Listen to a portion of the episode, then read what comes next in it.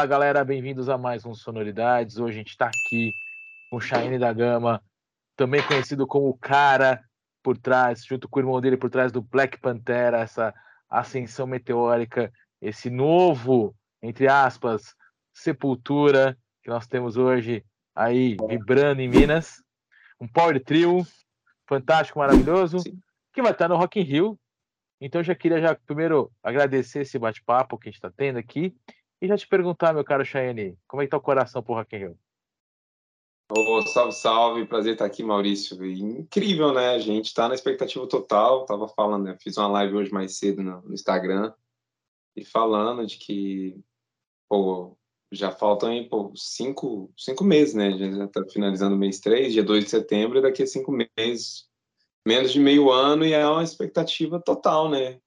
Show das nossas vidas. A gente já tocou em outros eventos grandes, já tocou em outros festivais fora do Brasil, mas o Rock in Rio é algo, né? É um sonho aí desde de moleque, com certeza. E vocês vão dividir o palco por devotos, né? Pois é, foi uma honra imensa. A gente, quando a gente foi convidado, é, o Zé Ricardo falou que ele queria que o nosso show fosse com alguém, que a gente tivesse mais alguém para dividir, que a gente contasse uma história nesse primeiro show, que a gente pudesse trazer um convidado, né? Então, falou, ah, vamos tentar trazer alguém que vai casar com a história, né? O Devotos é uma banda punk dos anos 80, né? Como se fosse a velha guarda, nem tão velha. E é um power trio também, de Recife, de Pernambuco.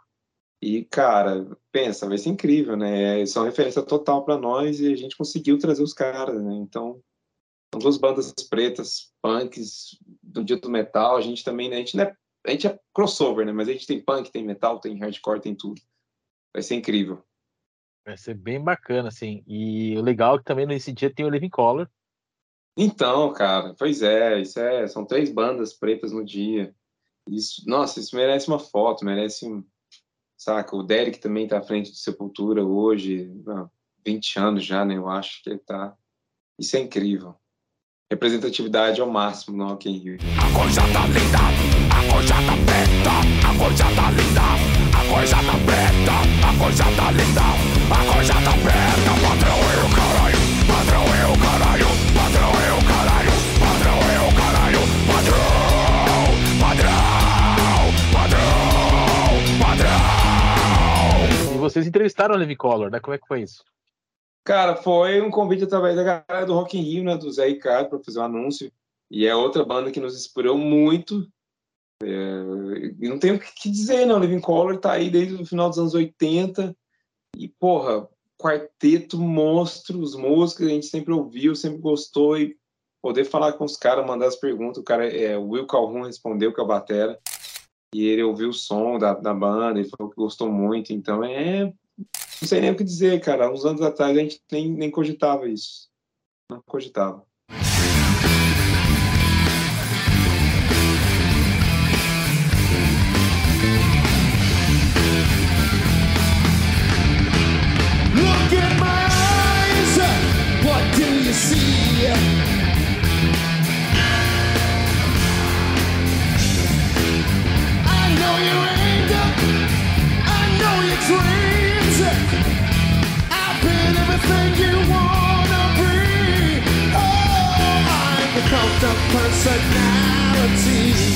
E o legal desse show é que vocês vão poder mostrar o que vocês estão fazendo com o disco Ascensão.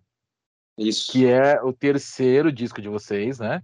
Tem um Exato. EP no meio disso tudo, mas disco, disco, disco é o terceiro. É o terceiro. Queria saber como é que foi a produção, ah, como é que vocês fizeram para gravar, se vocês têm convidados especiais, que a gente já vai entrar aí nessa, nessa questão aí, mas como é que foi a gravação, assim? Cara, a gravação do Ascensão, ela aconteceu em outubro de 2020. Para você ver, a gente estava no pico assim da, da, pandemia no Brasil. O lance é que o plano inicial era o seguinte: a gente assinou com a DEC em 2019, né? Pós show do Circo Voador, o Rafa estava lá. Rafa produziu o disco do Ed Fish, o Ponto Cego, que é um puta disco e a gente foi convidado para fazer a abertura do show do Ed Fish no Circo Voador no Rio de Janeiro, em agosto de 2019. E aí o Rafa viu, a galera da DEC quis contratar, fechamos o contrato, assinamos. A gente vai lançar três discos pela DEC, né? E um DVD também, esse é o plano que está no contrato. Então, a partir desse ponto, a gente começou a ensaiar. O Rafa, ó, você já tem alguma coisa para fazer o disco novo? Eu vi os dois discos, mas eu quero fazer o terceiro, que a gente, eu quero fazer algo incrível, e eu, eu, sei que vocês são foda. Eu falei, ah, tudo bem. Começamos a ensaiar o terceiro disco Ascensão. Os shows foram vindo em meia turnê de 2019, que foi massa. É, a gente fez muitos shows pelo Brasil. Tocamos na Colômbia, em Medellín, né, a cidade do Pablo Escobar.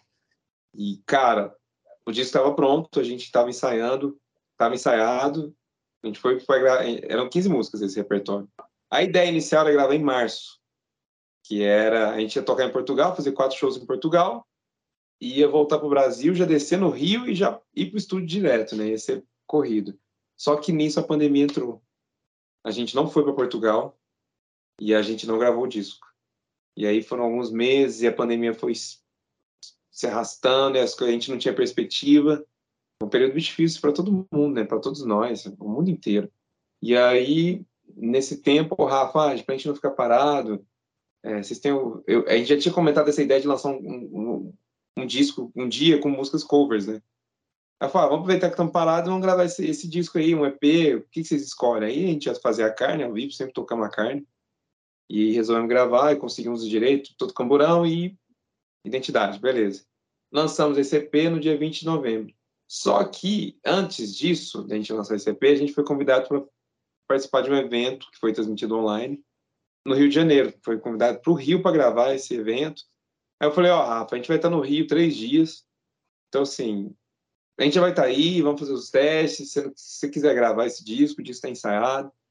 E aí ele também com medo, todo mundo com medo, fazendo teste todo dia, falando, então vamos fazer, vamos ficar nós cinco aqui trancados. Aí ficamos eu, o Rafa, Charles, o Rodrigo, né, o Black Pantera, e o Jorge Guerreiro como engenheiro de som. A gente ficou 13 dias gra... tocados no estúdio Tambor, no Rio de Janeiro, na Barra da Tijuca.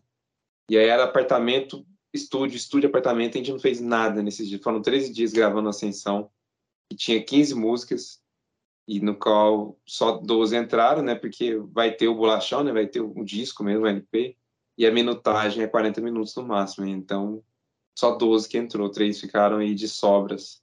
E foi assim, cara, foi incrível, né? A gente, o Rafa é um cara foda, né? O Rafa Ramos é, o Ramos é um cara experiente. O cara descobriu Mamones Assassinos quando era moleque. Ele é, é sim o responsável, né, pelo pelo que foi o Mamonas, é porque ele, o pai dele não quis a fita, ele catou a fita, ouviu, o pai dele, o que você tá ouvindo, moleque? Ah, aquela fita que o senhor descartou.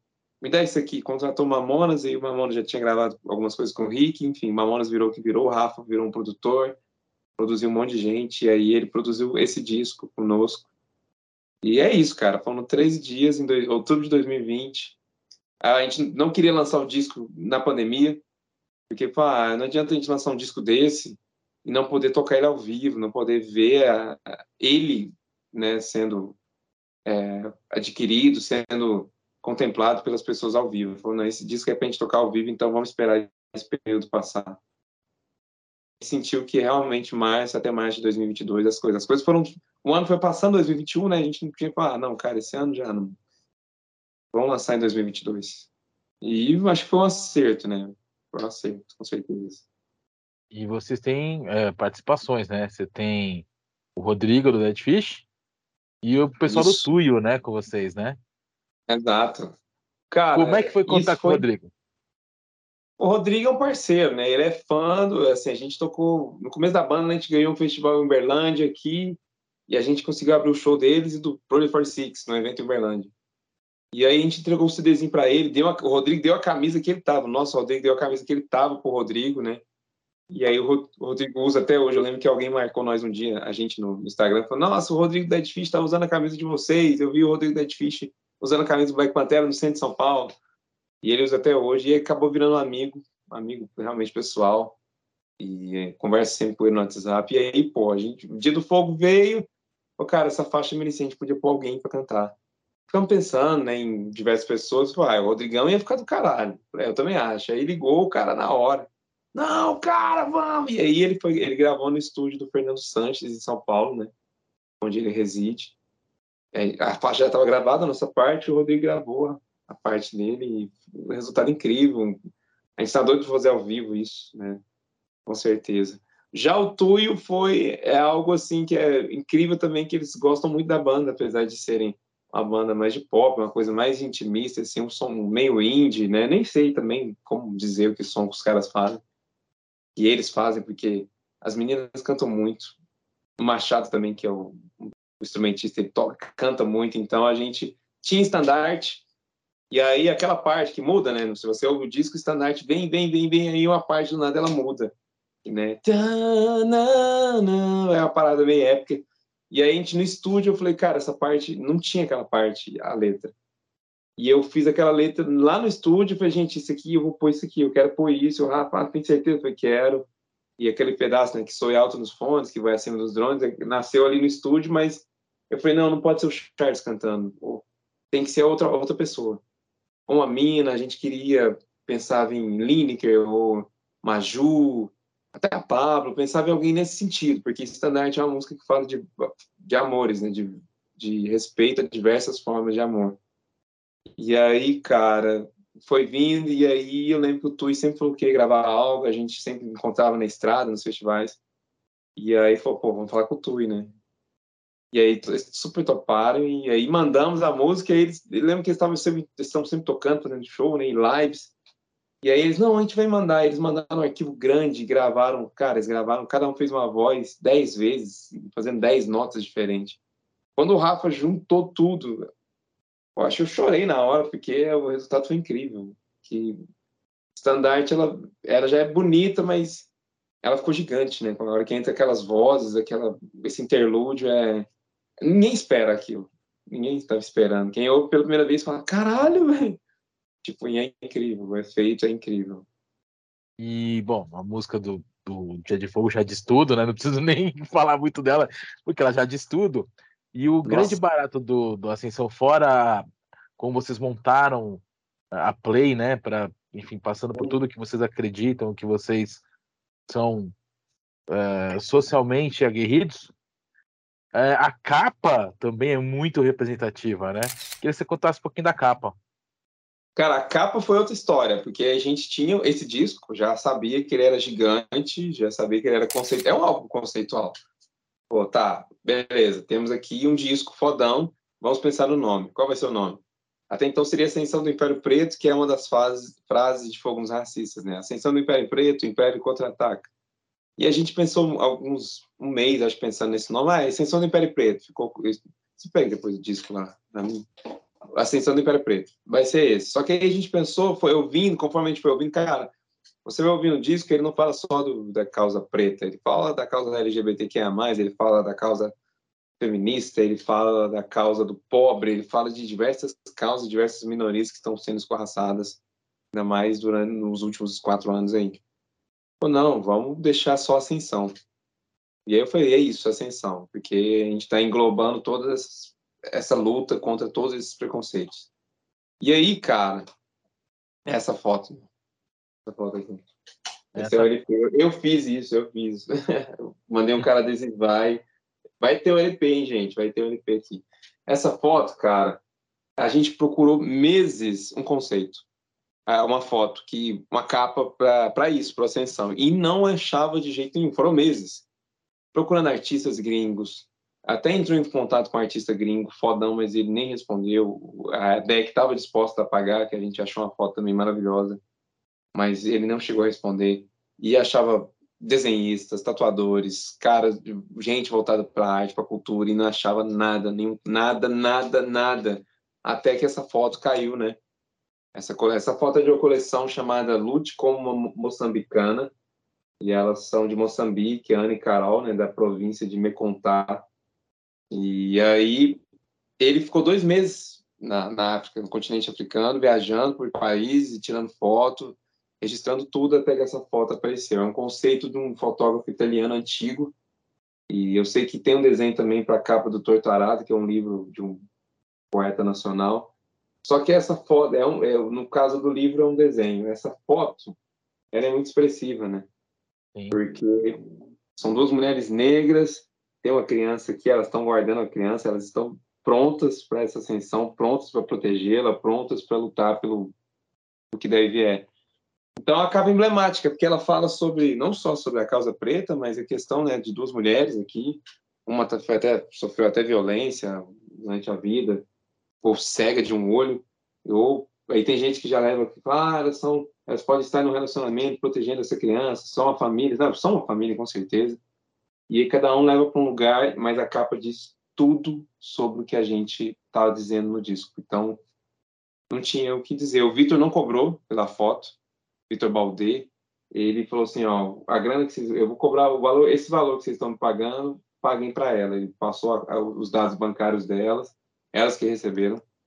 Então, tudo que gerar de merch sobre essa foto, camiseta, pôster, tudo que gerar, elas têm que receber uma parte. Está no contrato e a gente super concorda. Elas ficaram muito felizes com essa ajuda, com tudo que gerar, porque essa foto é incrível. essa incrível. foto é maravilhosa mesmo. É, e ela, é, e ela realmente resume bem, bem o disco mesmo. Nossa, e é cara, incrível. Incrível. E é o primeiro, incrível. E é o, e é o primeiro impacto né, do, do, do, disco. Exato, exatamente. E o legal desse disco é que ele, ele, ele é uma mistura muito, muito assim, genuína do que vocês fizeram no primeiro, do que vocês melhoraram no segundo e trouxeram para esse, né? Um, um caldeirão, assim, né? Exatamente, cara. É o que o Rafa falou. Ele ouviu, ele, ele já. Eu lembro que ele, quando a gente assinou o contrato, ele já foi conversando e falou: Cara, eu, eu tô ouvindo muito primeiro. Ele gosta mais do primeiro disco, ele gosta mais do Project Black Panther. Gosto do segundo, mas o primeiro eu quero vir com a pegada do primeiro, mas tão, tão técnico, um pouco mais técnico que nem o segundo. Eu quero ser, que seja algo. E aí a gente começou a compor, já tinha algumas ideias. E aí falou, pô, velho, agora a gente, tá, a gente precisa né, continuar fazendo o e aí, mas acabou que as letras, os arranjos foram se refinando com, com o tempo, com a estrada, né? E aí, quando a gente chegou no estúdio, o disco já estava praticamente ensaiado, apesar que eu gravei esses baixos aí milhões de vezes, eu acho. Eu cheguei a ficar de um dia, fiquei gravei os baixos em dois dias. E eu lembro que eu ficava da uma às três fazendo isso. Uma, uma da tarde às três da manhã. E o Rafa, assim, se o cara. Se ele ficar 24 horas dentro do estúdio, o cara não liga. Então, para mim, foi uma experiência incrível incrível, incrível, porque gravar esse disco foi um desafio, mas foi um desafio que super valeu a pena para todos nós. Né? Ah, com certeza, com certeza. E a repercussão dele tá muito bacana, né? É, os fãs que de vocês já já conheciam já estão amando. A crítica tá muito elogiando vocês, né? E personalidades também estão falando super bem. Como é que você está avaliando esse respeito de todas as áreas?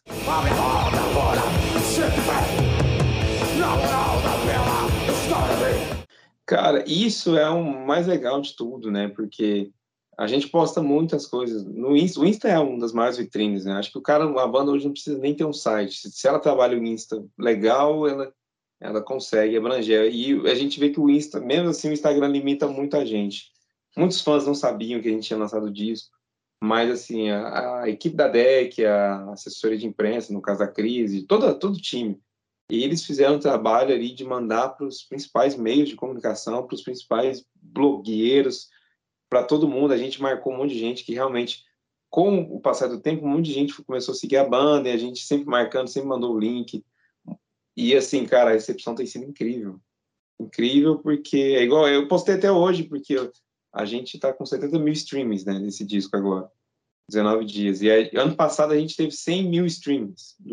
O ano todo, na retrospectiva. Então, só esse disco em 19 dias ele já tem 70 mil. Não sei o resto, não estou contando as ele, O Spotify não está falando o restante dos, dos nossos outros trabalhos.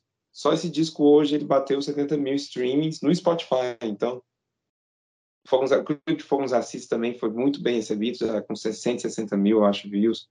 E para a gente é uma vitória grande, porque nós somos uma banda do interior de Minas, nós somos uma banda preta falando sobre assuntos né, que muitas vezes as pessoas ignoram, que acham que é vitimismo, que é mimimi. Então, é um disco combativo, é um disco conceitual, ele não tem papas na língua. E é, é, uma, é vitória. E a gente já fez três shows desse disco, né, Uberaba, a gente fez São Paulo, fez Ribeirão, e as pessoas estão cantando as músicas do disco é maravilhoso. É, pô, eu falo, caralho, tipo, sabe, a coisa tá linda, tipo, a coisa tá preta, fomos racistas, cara, tipo, as músicas do disco tem uma galera cantando e a gente fica muito feliz, cara, com isso. Muito, muito, muito mesmo. Isso é maravilhoso. Você tem uma noção dos seus números digitais, não? Oi? Além disso, além disso que você me falou, tem uma noção de como eu não, as coisas eu digital? Eu, eu, eu, tenho o diesel aqui nesse telefone, que eu comprei esse telefone, ele já veio com diesel. Eu sei que a gente tem mil e... Não sei se a gente tem 1.500 seguidores no Deezer. A Amazon eu não sei. A Amazon, é, o, o Apple também eu não sei, porque os primeiros discos a gente tá, no, tá na Trattori e lá ele sempre manda o extrato de, de, tudo que, que rola trimestralmente. Esse disco, a DEC, que tá, como a gente saiu pela DEC, é eles que têm essa, essa questão. Eu consigo olhar pelo Spotify, porque o Spotify for Artists, ele te dá ele toda te essa... Dá um, toda... Tudo que a gente... Todo esse extrato, né? Os outros aplicativos eu não, eu não sei se tenham esse igual esse Spotify tem, esse Spotify para artistas. Mas eu acho que está indo bem. Tem uma galera que escuta em outras plataformas. YouTube tá legal. E, pô, sim, eu acho que vai melhorar. São 20 dias apenas, né? Praticamente. E tende sim a melhorar, a ser mais ouvido. E a gente está muito feliz. O, o empresário da, da, Elsa hoje, né? O Pedro, um grande abraço para ele. Uma perca gigante, o empresário da Elsa Soares. Ele falou que ouviu o disco. Ele falou: olha, esse disco é lindo. Estou encantado, maravilhoso. E ele falou: se a Elsa tivesse viva, eu tenho certeza que ela estaria vibrando. Eu falei: ah, já ganhei o dia. Ganhei o dia. E muita gente chegando pelo disco, e muita gente que já era fã. Pô, tá incrível. Incrível, incrível mesmo. E o mundo de vaidades, quem decide o que é feio, importante perceber e também se aceitar. Ninguém embora ninguém, sempre valendo lembrar. Como, como você falou do vinil, né, que tava saindo bolachão, e da música digital, como é que vocês enxergam essa questão da música digital para o alcance de vocês, né? Aquela coisa da geração é, 15 segundos, né? Que você tem que ouvir 15 segundos para contar e a pessoa às vezes não tem paciência e troca, né? A famosa geração Exato. push forward, né? Geração skip. E ao, mesmo tempo, e ao mesmo tempo você tem a galera cada vez mais em busca de um vinil, de um trampo mais elaborado. Como é que você vê esses paralelos?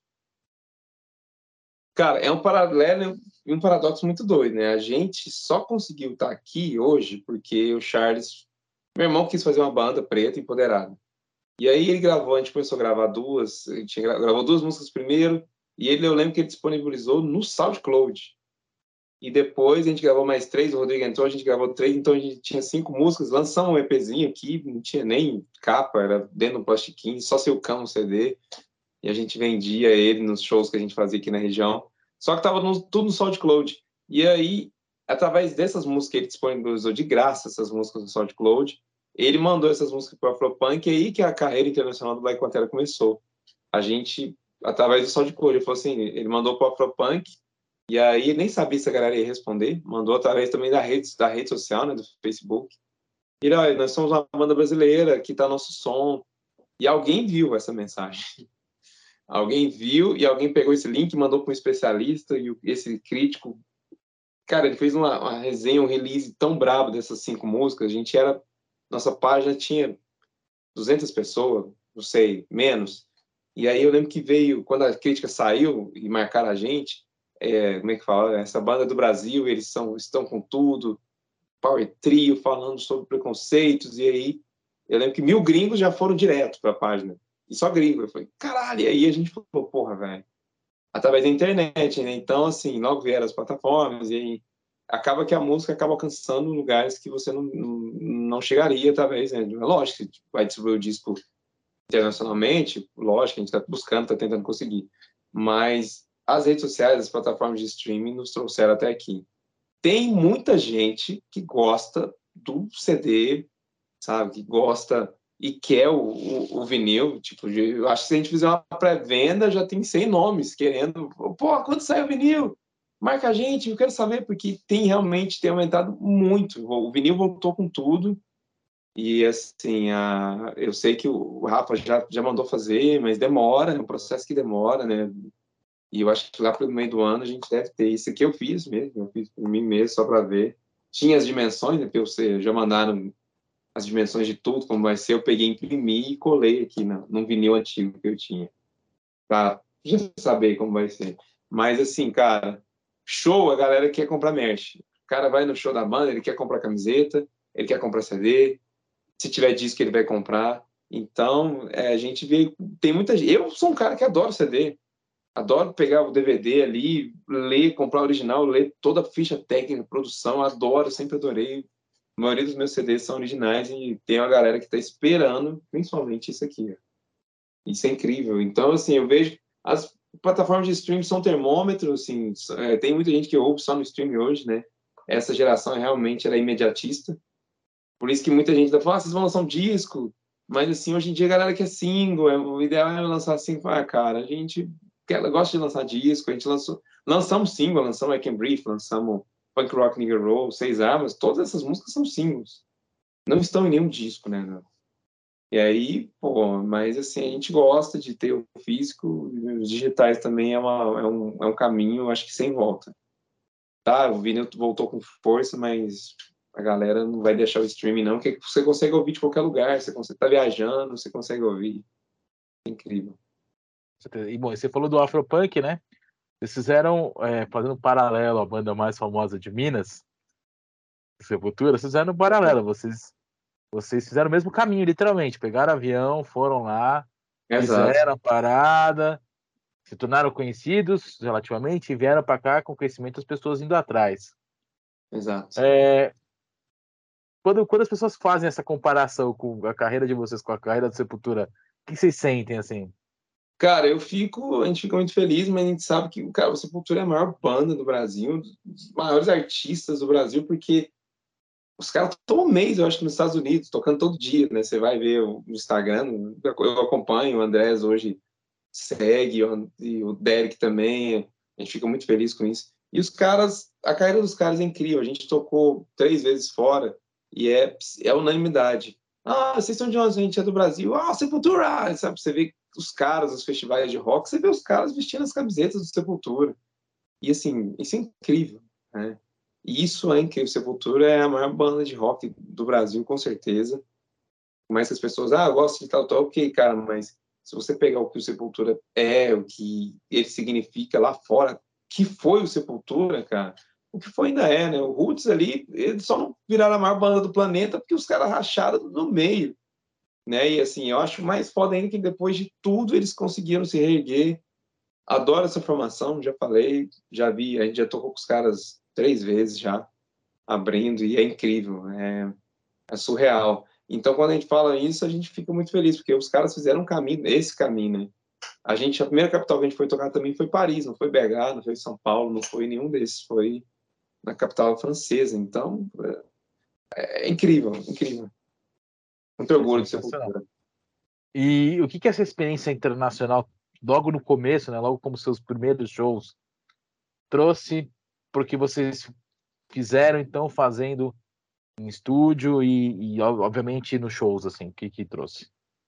Cara, é, o nosso primeiro convite para tocar fora era foi no Afropunk, Paris, e eles tinham lá uma verba do cachê. Eu lembro que o cachê não dava para pagar as três passagens. E a gente falou, cara, quanto que a gente vai ter outra oportunidade dessa? E a gente investiu mesmo.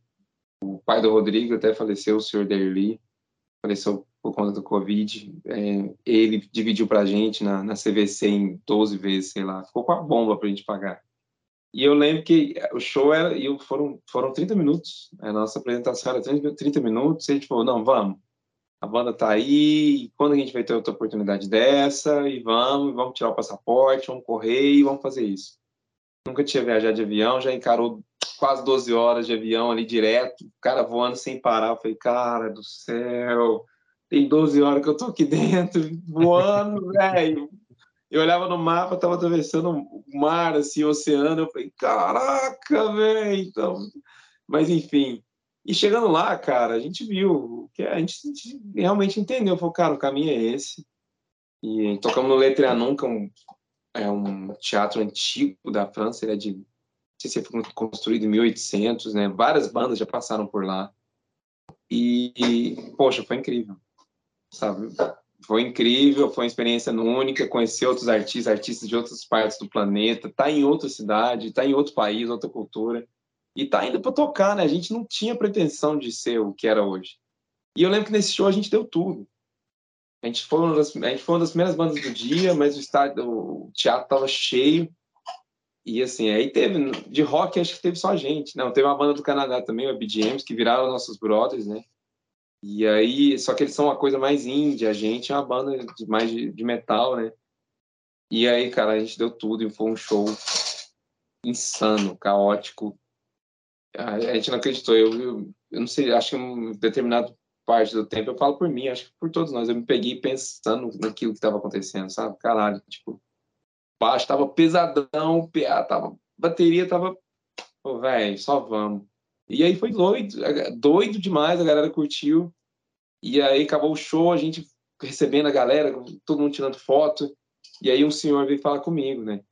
Falou assim, vocês são uma banda foda, vocês são uma puta banda de rock. Falei, ah, então, se eu não gostei, eu vou, levar vocês pro meu festival ano que vem. Falei, ah, tudo bem, não, vou trazer vocês, tô falando sério. Tá, e me adicionou no Facebook, eu lembro até hoje, foi, o festival foi em junho, em setembro ele me chamou, falou assim, ó, oh, tudo bem, Shane, aqui e tal, é, eu queria chamar vocês, eu lembro que eu falei que eu quero vocês no meu festival, então, eu vou fazer uma oferta, me passa seu e-mail que eu vou fazer uma oferta para vocês, vocês tocarem no festival, que era o download, e vocês tocaram no dia do System do Slayer. Mandou no Facebook essa mensagem. Aí eu, o quê? Você tá falando sério? Sério, eu sou, eu faço download. E, e aí eu nem sabia. Ele, ele, ele o Afropunk é um festival americano, mas eles contratam franceses para ajudar, né, na fazer todo o festival, né? E ele, não, é assim, eu trabalho aqui na Live Nation, eu quero fazer, eu quero levar vocês. Porra, mano. E aí foi uma correria, né, burocracia, tirar nota, e até que a gente pôde divulgar. E quando saiu o flyer, tava lá o System, tava o Slade, tava o Linkin Park, Props of Rage, Suicidal Tendencies, é, velho, Gojira, Corrida em Câmara, Suicide. Cara, tinham, sei lá, 60 bandas em três dias. E nosso nome lá era o último, lá, Black Project Black Pantera. Eu falei, caralho, velho, por quê? Porque a gente fez esse show, a gente resolveu investir, a gente resolveu meter a cara. E aí voltamos em 2017 para o download, 50 mil pessoas, conhecemos todo mundo, né? Todos esses artistas. Fomos tratados como, como iguais. E tinham 50 mil pessoas, velho, nesse dia, na França. Foi Falei, pô, onde a gente está? E mesmo assim, a galera no Brasil ainda não conhecia, aí que as coisas começaram a, começar no Brasil. Começamos a tocar nos festivais maiores, fizemos Porão, fizemos a abertura do Brujeria em BH, e aí, mesmo assim, só nós. E aí, eu lembro que em 2018 a gente tocou na Virada Cultural e a gente tocou nos Estados Unidos. E aí sim as coisas realmente começaram, né? As, os blogs, as notícias começaram a sair mais de nós, a gente lançou agressão nesse tempo, e aí o agressão também foi super bem visto, né? Que nem vocês são, muito bem, a crítica foi muito boa. E aí, cara, que as coisas começaram a andar. A partir de, dessa carreira internacional, desses, a gente ir nesses rolês, né? Que as coisas começaram a andar no Brasil. Então, se não fosse esses shows internacionais, a gente não estaria hoje, né? Fazendo isso. Foi realmente. Santo de Casa não faz milagre, a gente precisou ir para fora três vezes para as coisas no Brasil começarem a andar, a dar certo. Para ter aquele famoso carimbo, né? Vale a pena, né? É, exatamente, exatamente. Bom, e agora trazendo de novo aqui para o nosso 2022, Rock in Rio. O disco tá bombando, Rock in Rio com Living Color, vários artistas, vários artistas ali. Tem como projetar o que vai ser depois do Rock in Rio? Já dá para ter uma ideia? O Rock in Rio já foi puta, puta divulgação, porque quando soltaram online, tipo assim, aí Black Panther aí já viu a galera, a galera já fica curiosa, querendo saber, querendo conhecer. Então, ali já é uma vitrine fodaça. E, assim, muita gente ficou de cara, pegou uma, muita gente de surpresa. A gente, é outra notícia que era de 2020, vale lembrar, a gente foi convidado em 2020, até então nós achavam que faria o festival em 2021. E, a gente e aí não podia falar para ninguém tem um contrato de confidencialidade, só pode divulgar depois que eles divulgam. E aí pensa, a gente ficou um ano, cara, segurando essa notícia aqui, ó. E a galera, ah, você tinha que tocar no Rock in Rio. Nossa, eu queria, o meu sonho é ver vocês no Rock in Rio. Eu, Pô, já tô lá, já tô lá, mas eu não posso falar. Não podia falar para ninguém. A gente falou para os nossos familiares, mas assim, pouquíssimos assim sabiam, poucos. Minha mãe, minha mãe e meu pai sabiam, né? Minha esposa aqui, né? Mas assim, nem para as minhas filhas eu falei, porque elas são pequenas, e aí tipo, podia contar com a amiguinha, e a gente ficou bem restrita, e quando saiu, pegou uma galera de surpresa. porque é uma vitrine imensa, né? Pô, a gente viu, eu vi o Rock in Rio aqui de casa em 2001, viu de 2001, eu lembro que um amigo meu gravou, gravava fita ainda, né? Show do Guns, show do Silverchair, aí tem lá o DirecTV, a gente via em fita, fita VHS, porque não tinha, né? A Globo transmitia algumas coisas e tal, mas não... E assim, foi incrível, aí você viu o show do Silverchair, viu essa galera, viu Iron Maiden, o, o Brave New World, né? Aquele show do Brave New World do, do Iron Maiden no Rock in Rio é incrível, né? Você fala, nossa, cara. Sepultura também em 2001. E aí faz... Em 2001 a gente... Eu, eu, eu tava tocando, mas nem pensava nisso, nessa possibilidade. Saca? É incrível. É incrível, incrível, incrível. E os vários festivais do mundo. E a gente vai ser a primeira banda. Assim, né? A gente abre o festival. O festival começa no dia do metal, então vai ser primeiro acorde que você ouvir vai ser a gente, que a gente vai tocar umas músicas, depois os devotos, a gente chama devotos, depois a gente toca, depois todo mundo. Então, o Black Pantera começa, abre os trabalhos do Rock in Rio 2022. Que sensacional, hein? Sensacional, responsa. e, bom, eh, já falou do Devotos, então, aproveitando que você vai estar fazendo essa parceria com o Devotos, que outras parcerias você projeta para o Black Pantera, seja em gravação, Teve o Rodrigo, teve o Tuyo, tem o Devoto agora. Ou de repente alguma, algum projeto inovador, Black Panther e mais alguém num, num collab de um disco, de uma ah, música? A gente gosta de vários artistas nacionais, né? Um fato é o EP aí, tem uma música do Rafa, tem uma música do Jorge Aragão, tem uma música da Elza que é do seu Jorge, do, do Yuka, né? Aliás, tem duas do Yuka no EP, então a gente gosta, sempre gostou de músicas, ainda mais músicas que contrastam com a nossa ideologia, né, na nossa filosofia. Mas, assim, é, quem sabe, a, a, a, gente pensa em fazer muitos feats, e principalmente com rap nacional. Tem aí medalhões, aí, pô, Black Pantera consegue pôr o Mano Brown aí, no Racionais, consegue pôr o Jonga, né, o Emicida faz um puta trampo, véio, tem vários artistas nacionais que a gente quer muito, a gente gostaria muito de fazer um feat, saca? Então, tem várias, né, a gente, pô, não sei, se rolasse até aí, ó, ah, a Anitta quer fazer um feat, bora, bora fazer. Ah, a Pablo quer fazer, bora. Maju, Link, cara, esses artistas são incríveis, tem diversos artistas, vários MCs também. Eu lembro que um, um cara mandou no, no direct, ah, vocês têm que chamar às vezes algum MC para trazer essa questão da favela. Eu falei, cara, bora fazer. A gente não tem esse preconceito de, ah, tem que ser só artista, só roqueiro, só rock. Não, a gente quer Black Panther é, é mais que isso. Mas o Mano Brown é do, do caralho. A massa grita por liberdade. O cor é sagrado na humildade.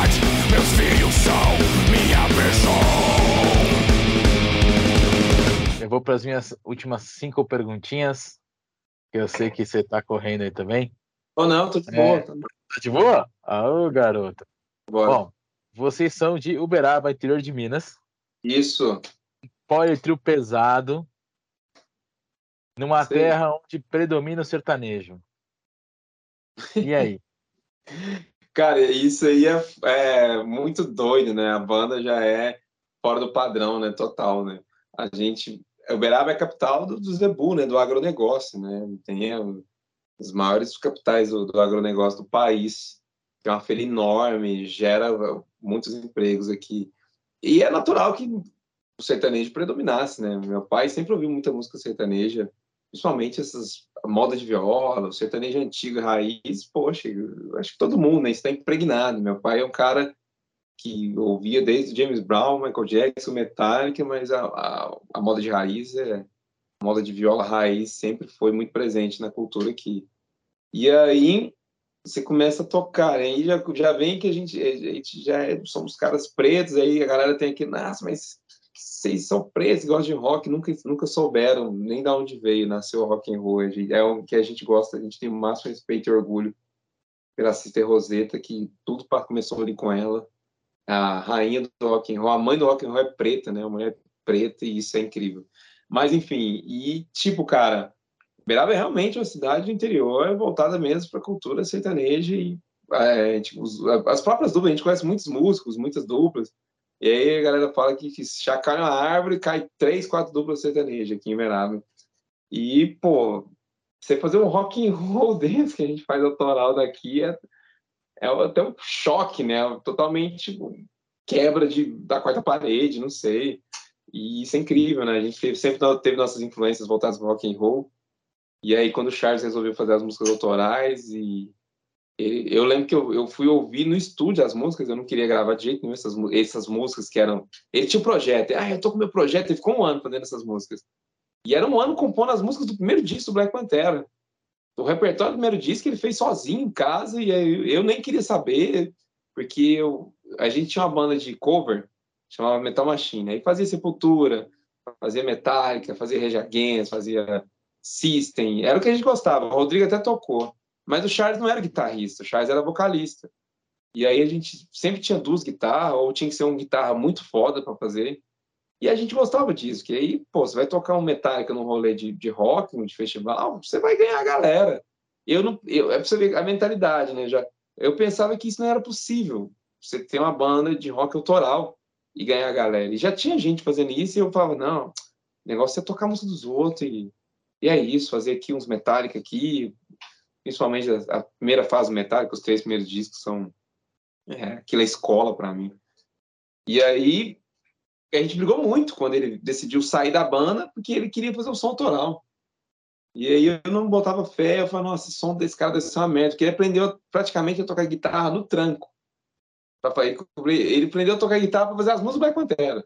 Ele não aprendeu a tocar guitarra. Você fala assim, Charles, onde tem um dó aí, onde tem um ré? O cara não sabe nada de teoria, não sabe nada de harmonia, mas ele sabe fazer. O trem tá engendrado no, no cara, né?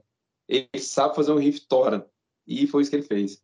Então, assim, eu, eu virei a chave total quando eu ouvia, conhecer as músicas dele no estúdio, que eu tava para gravar, eu não ensaiei, não eu ouvi as músicas no estúdio, falei, Charles, que porra que é essa que você tá fazendo? É meu som. Falei, filha da puta, como assim, cara?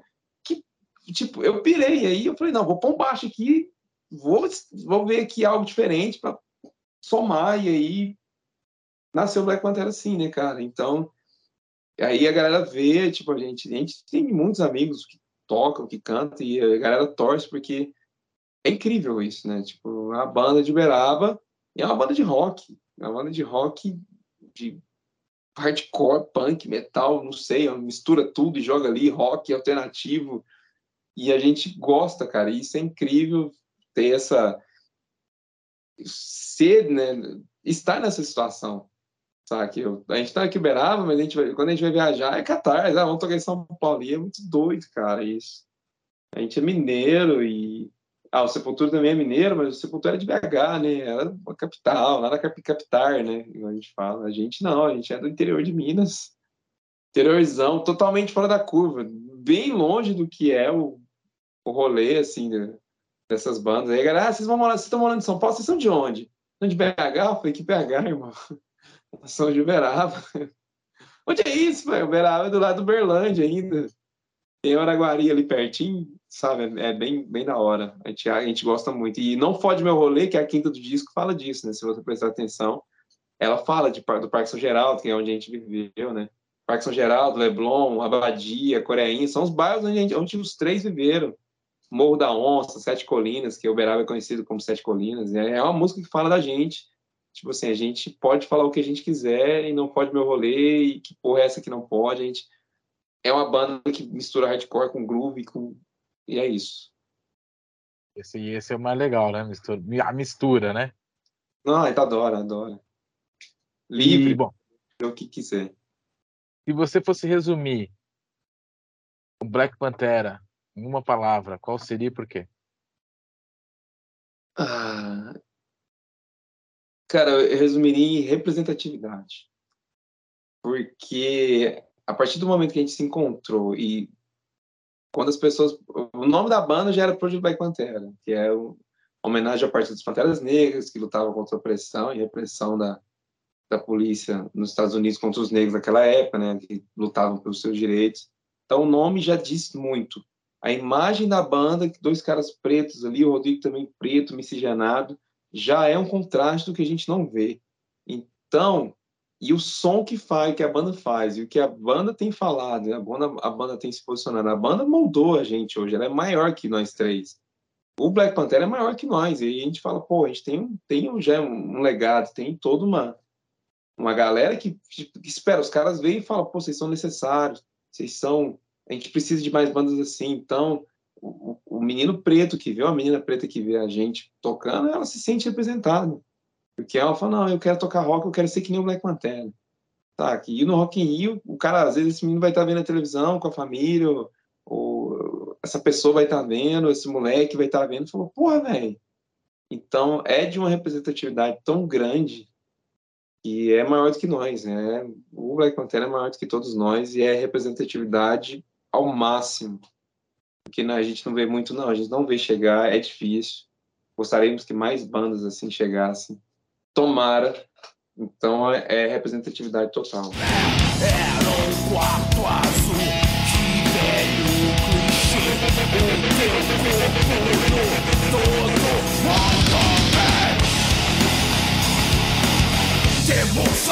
todo Entre essa questão da representatividade, que música você indicaria para quem não conhece Black Panther a conhecer e de qual álbum? Ah, eu indico Fomos Racistas do Ascensão, porque ela já diz muito o que nós somos. É, a letra eu acho incrível, né? Eu, eu, eu, eu compus, mas ela, quando veio, a inspiração veio, né? A questão de é, você pode ver que tem elementos da cultura pop, tem elementos históricos, tem diversos elementos ali que somam e a música vem crescendo e o final pensa aquele final é porque o final tem o coro né? A banda fica baixa ali bumbe baixa ali o coro fogo nos assistas fogo cara isso ao vivo. Agora imagina isso ao vivo no Rock in Rio sei lá isso vai ser é, a gente já pensa, eu já pensei nisso sabe? Eu vim e falei cara esse aqui quando for tocar ao vivo, e é isso, velho, ao vivo, nesses três shows a gente viu, viu, viu, muito bem como vai ser. E pensa pegar um festival grande igual vai ser o Rock in Rio. Se a galera tiver conosco, irmão, é foda. É foda. Fogo nos Assistas é um cartão de visita pesado para você conhecer o Black Panther.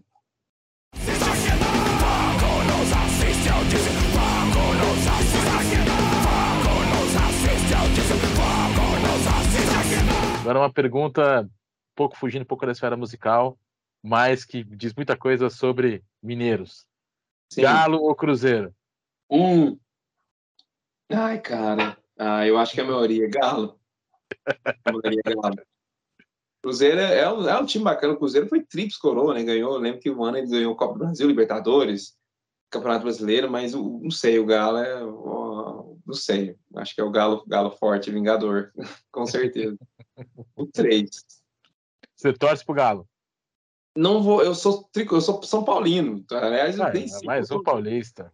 Sou São Paulino. E os meninos são corintianos. Você vê como que, a, que, as coisas são, né? Tipo assim, a gente mora em Minas, mas a influência do, do, desses times. Mas em Minas, com certeza, o Galo.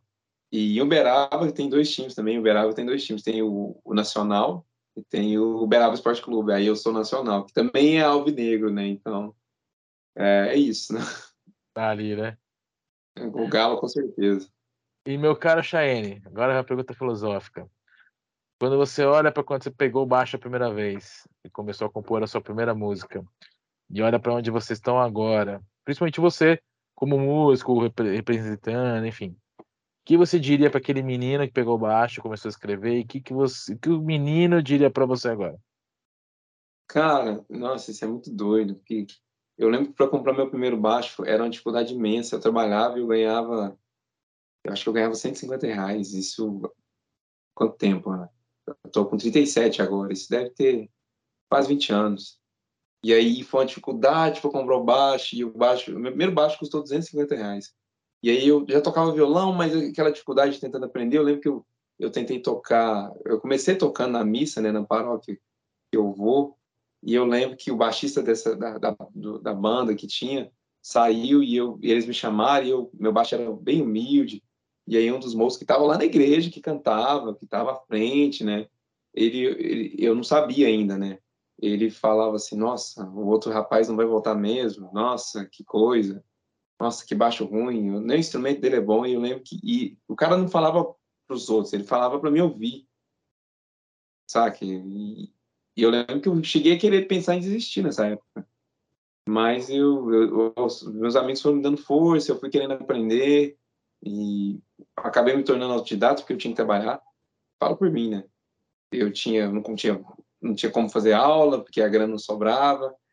E aí comecei a tirar os treinos de ouvido, treinar, treinar, treinar, ouvir, treinar, treinar, treinar, tentar estudar, ouvir o Master Pups, tentava tirar, aprendi a tirar o Master, tirei o Master sozinho. E aí, cara, eu comecei a evoluir, as pessoas começaram a, a, a me chamar e tal. E a gente estava muito no quintal e meu avô, que hoje é falecido, sempre, nunca pôs impedimento nenhum. Eu lembro que a casa, nossa casa tem um quintal grande lá no Leblon, e o portão era de grade, era aberto, então as pessoas passavam na rua e ficavam olhando a gente ensaiar naquela barulheira. Às vezes, olhando aqui, tipo, deve, era uma barulheira do caralho, a gente achava que era o máximo. Então, nossa família sempre apoiou, teve a gente, as pessoas que sempre criticou, mas a gente sempre viu muito, sempre assistiu muita coisa. Viu o show do Living Color no Hollywood Rock em 92, eu acho, e achava aquele incrível. Tipo, os caras ali pretos, viu Bad Brains em fita, porque sempre tinha alguém que tinha uma fita VHS, que tinha um disco, tinha um CD. E, mas nunca imaginou, cara. Eu, a gente nunca imaginou isso. É sério. Ah, eu comecei a tocar, comecei a tocar na noite de verão, até hoje sou músico, toco com diversos artistas, o Rodrigo, o Rodrigo inclusive está tocando hoje, por isso que ele não está aqui, com outros, fazendo os freelances que ele faz, mas quando a gente começou a ouvir, tocar o nosso rock, rock and roll nos festivais aqui, a gente nunca imaginou isso. Não sei o Charles, o Charles fala que ele sempre quis isso, ele, quando ele montou a banda, ele começou, ele já, ele já projetava isso, ele já enxergava isso, porque como não tinham bandas no Brasil com essa representatividade, você, ah, não tem banda assim, eu vou fazer minha banda. Ele pensou nisso. Ele, o gatilho é dele, então eu já não tinha esse pensamento. Eu fui realmente convencido e vi que tinha algo ali depois, mas o sonho, o pontapé inicial foi do Charles Gama, meu irmão, meu irmão caçula, insistiu para eu gravar as músicas dele. Na época eu não queria, minha mãe mexeu o saco e tal. E mas eu te falo, eu falaria para esse menino, eu falo, cara, continua, não, eu sei que você vai ouvir muita merda, você vai sofrer muita humilhação, mas continua que o caminho é esse e você vai conseguir. E esse menino teria orgulho. Ele com certeza teria orgulho. Ele, nossa, eu não sei nem o que, que ele falaria. Então, é, acho que é um pouco. Esse menino ainda tá aqui, né? Porque ainda, a gente ainda é moleque ainda ah, tá todo mundo na casa dos 30, mas é moleque, porque chegar no palco aí, quando a gente vê nosso artista preferido, igual a gente viu o Tom Morello, Tom, Tom Morello, caralho, Tom Morello, meu irmão! Tiete total, moleque que baixa ali. E acho que é isso. Cidade Negra, Cidade Negra tem uma frase incrível, né? né? Para ser homem tem que ter a grandeza de um menino, então é isso, né, cara? Com certeza, com, com certeza. Mestre Shane, muito obrigado pelo papo. Pô, eu que agradeço. Sucesso máximo no Rock in Rio. Valeu. Sucesso máximo pro disco. Muitíssimo obrigado pelo papo, viu? Valeu, tamo junto. Abraço. Abração, meu caro. Obrigadão. Valeu. Não precisamos tomar nada de ninguém, só nos deixe reconquistar o nosso espaço. De janeiro a janeiro, todo dia, o ano inteiro, de março a março. A ascensão do Império Preto, o Império contra-ataca. O lado negro da força aqui